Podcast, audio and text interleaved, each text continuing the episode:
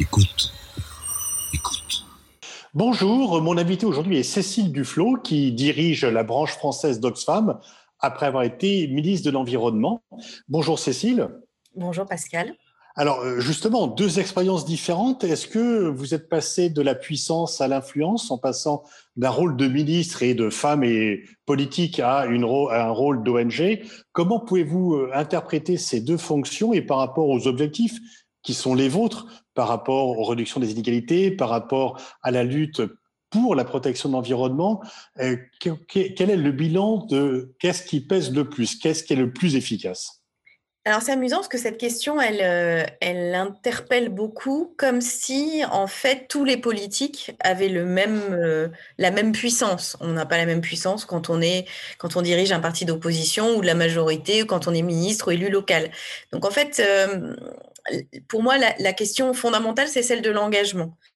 ça, c'est une question de, choix, de vie personnelle et ensuite d'efficacité, d'être utile.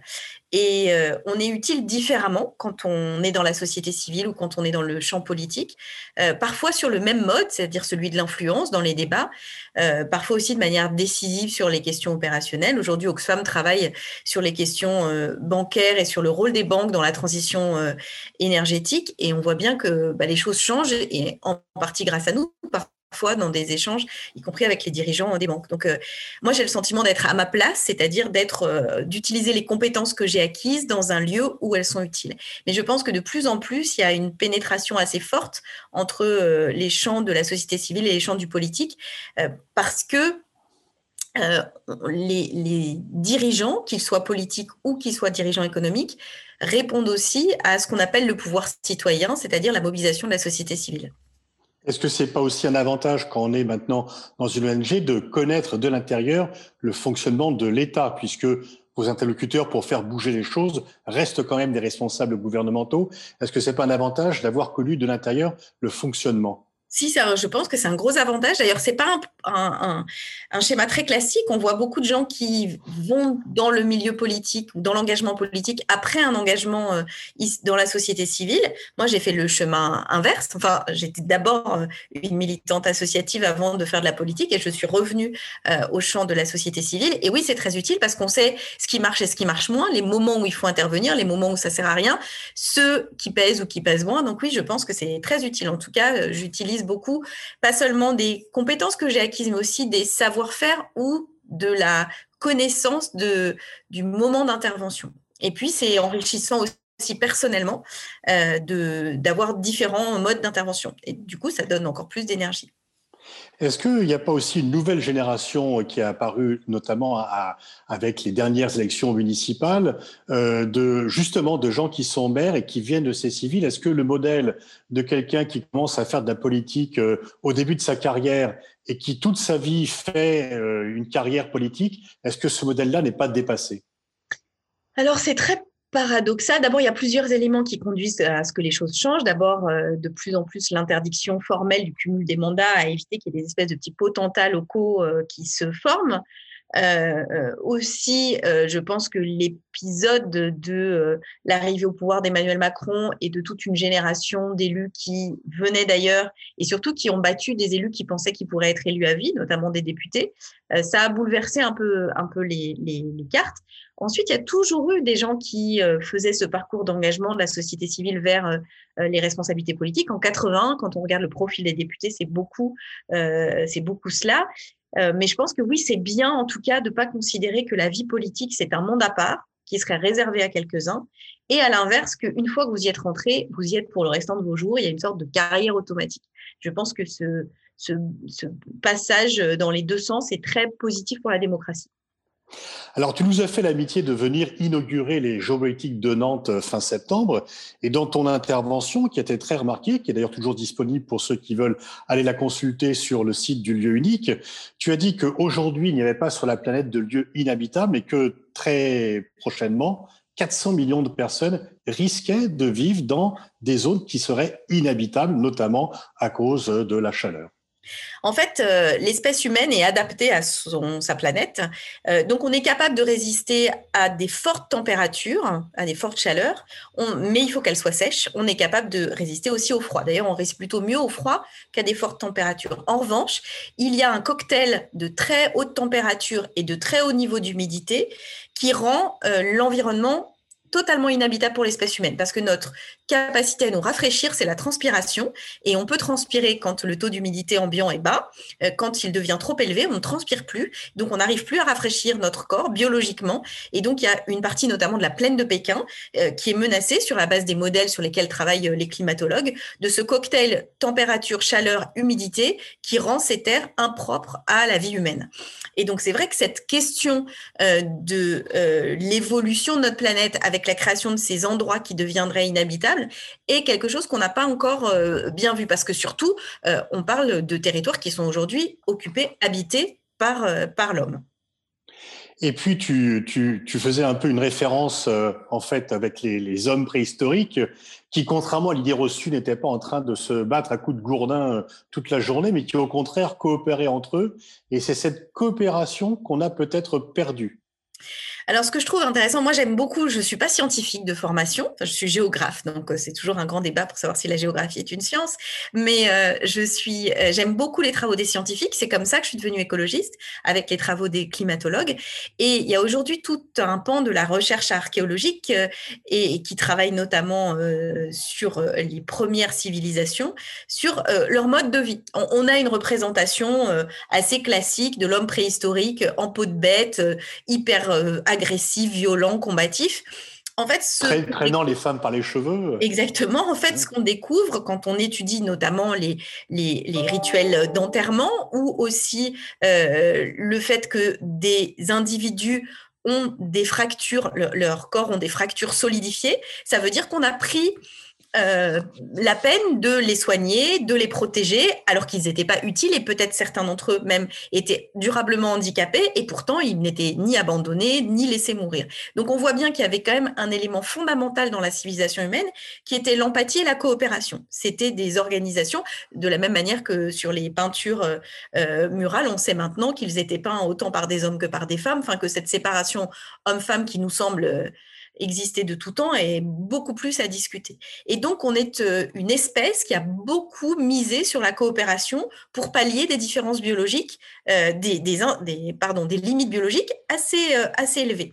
On est euh, on ne sait pas courir très vite, on ne sait pas grimper aux arbres, on ne sait pas creuser le sol et faire des terriers, on n'a pas euh, de euh, carapace, on a peu d'avantages biologiques. Et même comme on est, devenu plus intelligent, tous discutent, mais disons que notre boîte crânienne a grossi et que dans le même temps, on était des quadripèdes qui se sont mis debout, donc les femelles ont dû renforcer leur plancher pelvien, puisque nos organes internes étaient tenus par, le ventre, si on veut, et maintenant on est debout. Donc le bassin s'est rétréci, ce qui fait qu'on met bas, on donne naissance à des petits mammifères qui sont pas tout à fait terminés, sinon ils pourraient pas naître. Donc euh, on est obligé de s'en occuper beaucoup plus que on doit s'occuper d'un petit mammifère euh, de plein d'autres espèces. Les girafons, ils savent marcher quelques heures, voire parfois quelques minutes après leur naissance.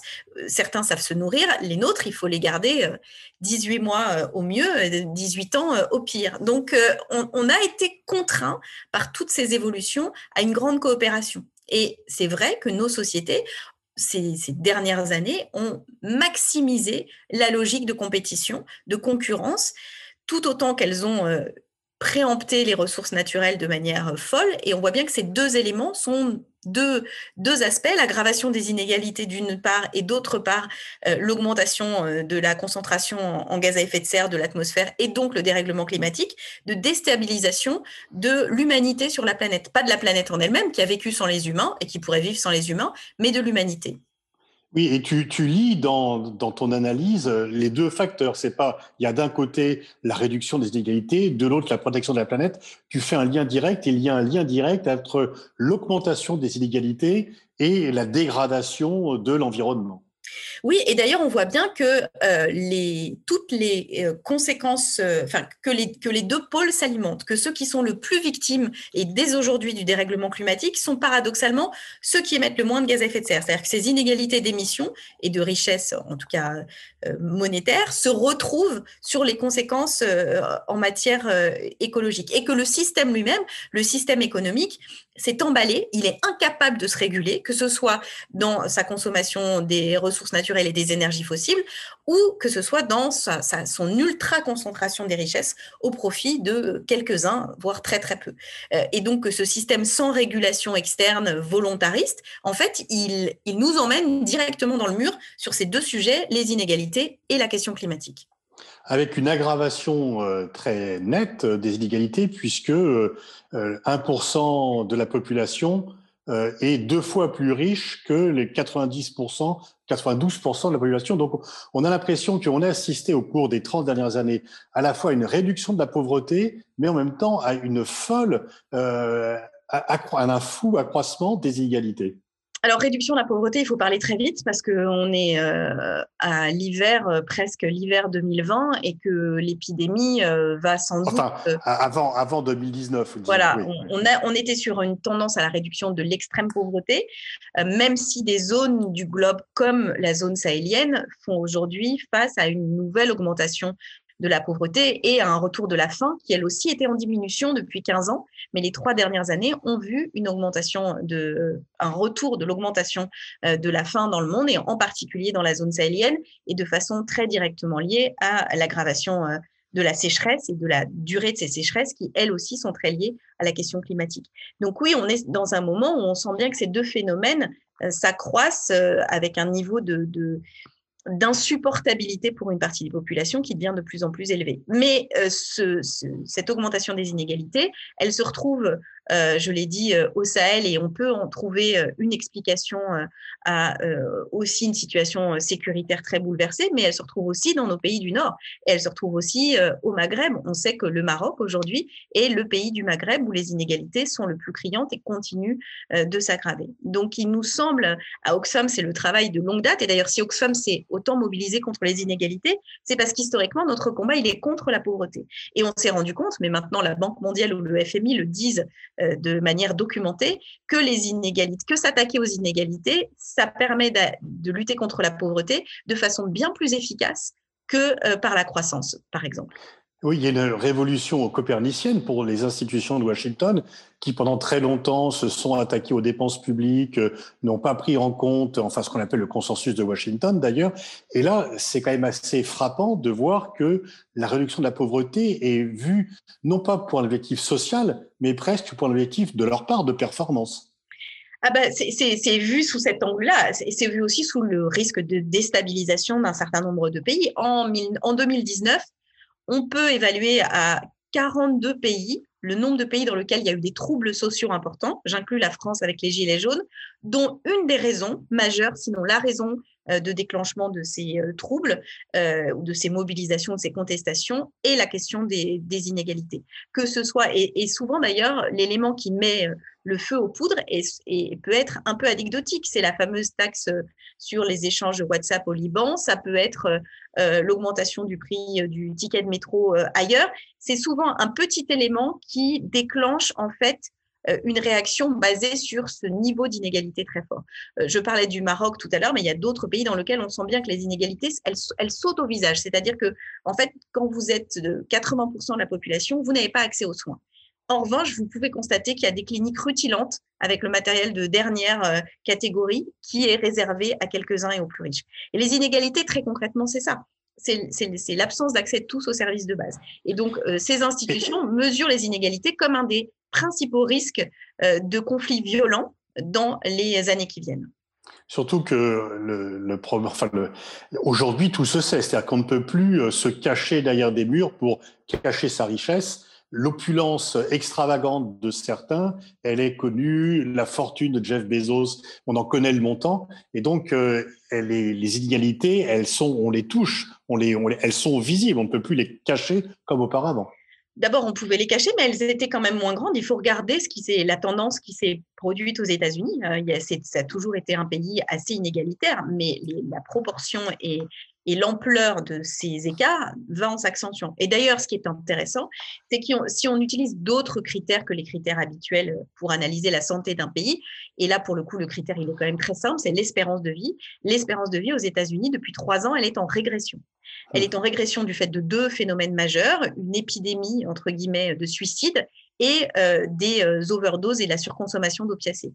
C'est des problèmes de société, ça. Sans avoir besoin de réfléchir beaucoup. Et bien sûr, c'est des maladies euh, de, la désespérance sociale, en fait. C'est vraiment des symptômes de la désespérance sociale.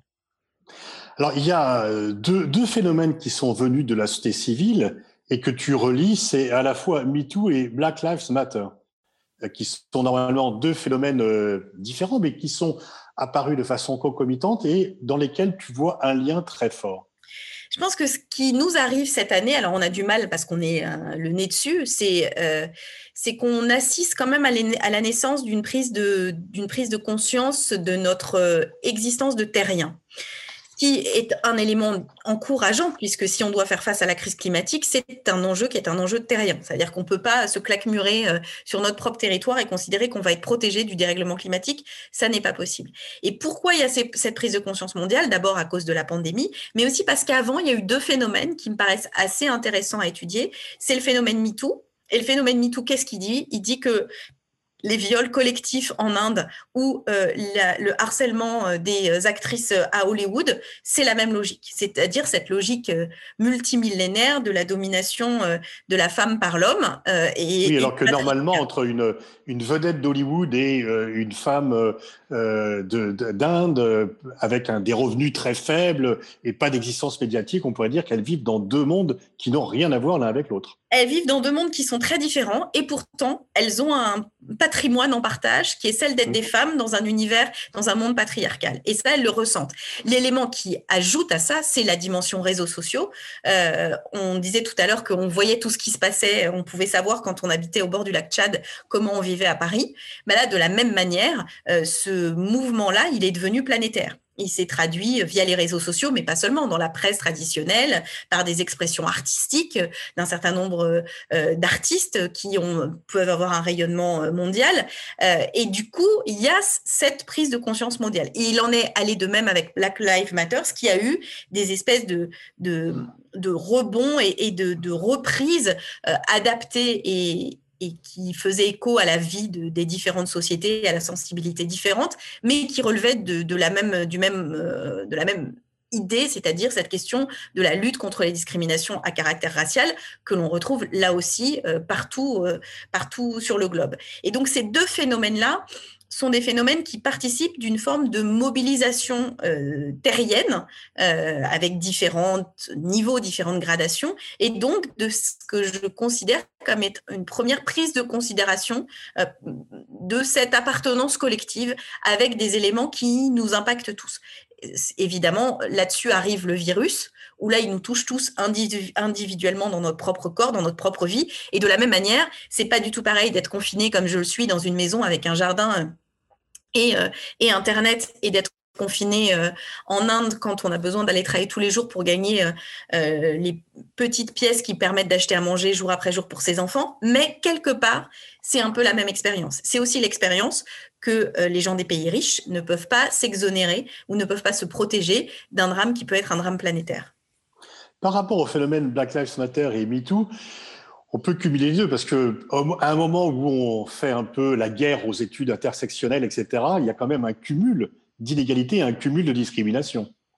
Ah ben, cette question-là, elle est très intéressante. Oxfam travaille sur les inégalités, j'en parlais, mais on a beaucoup travaillé aussi sur les inégalités femmes-hommes. Et on voit bien que si on travaille sur euh, les travailleurs pauvres, par exemple, et eh ben, quand on est une travailleuse pauvre, c'est plus difficile on est moins bien payé, on est encore plus vulnérable que quand on est un travailleur pauvre. C'est-à-dire que l'inégalité femmes-hommes, elle, elle, elle, augmente, elle multiplie l'ensemble des inégalités. Euh, quand euh, on, parle des inégalités hommes-femmes par, rapport au changement climatique, et je vais vous donner un exemple, le changement climatique euh, participe de la déscolarisation des filles. Pourquoi? Parce que dans les pays où l'accès à l'eau est difficile et est rendu encore plus difficile par le dérèglement climatique et par le réchauffement, il faut aller plus loin.